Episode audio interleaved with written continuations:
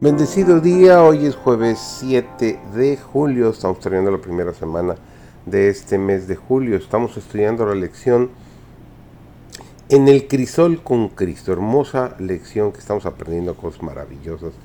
Esta semana estamos estudiando la lección número 2, que así se ha titulado Los crisoles venideros. Servidor David González, nuestro título de hoy es Los crisoles de la madurez.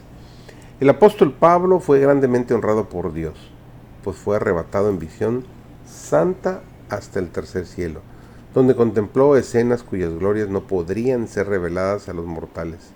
Sin embargo, todo esto no lo indujo a jactarse ni a tener confianza propia. Comprendía la importancia de una constante vigilancia y de abnegación.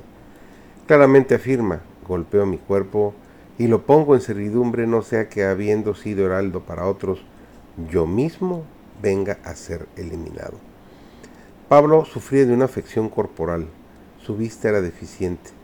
Pensó que con oraciones fervientes podría eliminarse ese mal, pero el Señor tenía un propósito y le dijo a Pablo, no me hables más de este asunto, es suficiente mi gracia, hará que pueda soportar la dolencia.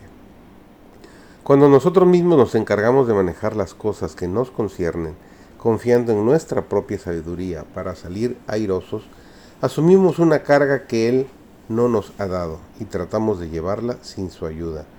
Nos imponemos la responsabilidad que pertenece a Dios y así nos colocamos en su lugar. Con razón podemos entonces sentir ansiedad y esperar peligros y pérdidas que seguramente nos sobrevendrán.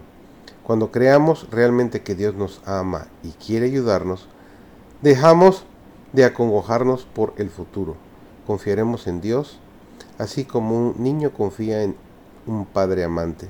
Entonces desaparecerán todos nuestros tormentos y dificultades, porque nuestra voluntad quedará absorbida por la voluntad de Dios. Cristo no nos ha prometido ayuda para llevar hoy las cargas de mañana. Ha dicho en segunda de Corintios, el capítulo 2, el versículo 9, bástate mi gracia. Pero su gracia se da diariamente, así como el maná en el desierto, para la necesidad cotidiana. Como los millares de Israel en su peregrinación, podemos hallar el pan del cielo para la necesidad del día. Al cristiano se le exige energía incansable. Sin embargo, no está obligado a luchar con sus propias fuerzas. El poder divino aguarda que Él lo pida. Cualquiera que esté luchando sinceramente por vencerse a sí mismo, le hará suya la promesa, bástate mi gracia. Merced al esfuerzo personal unido a la oración de fe, el alma se va instruyendo.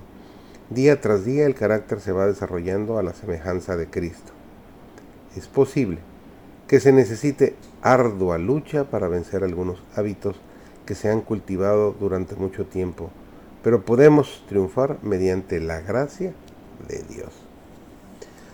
Solamente si somos fieles a las indicaciones del Espíritu Santo, iremos de gracia en gracia y de gloria en gloria hasta recibir el toque definitivo de la inmortalidad que esta sea tu experiencia y que el estudio de esta lección de esta semana haya llenado tu espíritu, tu alma y te haya ayudado en el crecimiento espiritual de tu vida personal.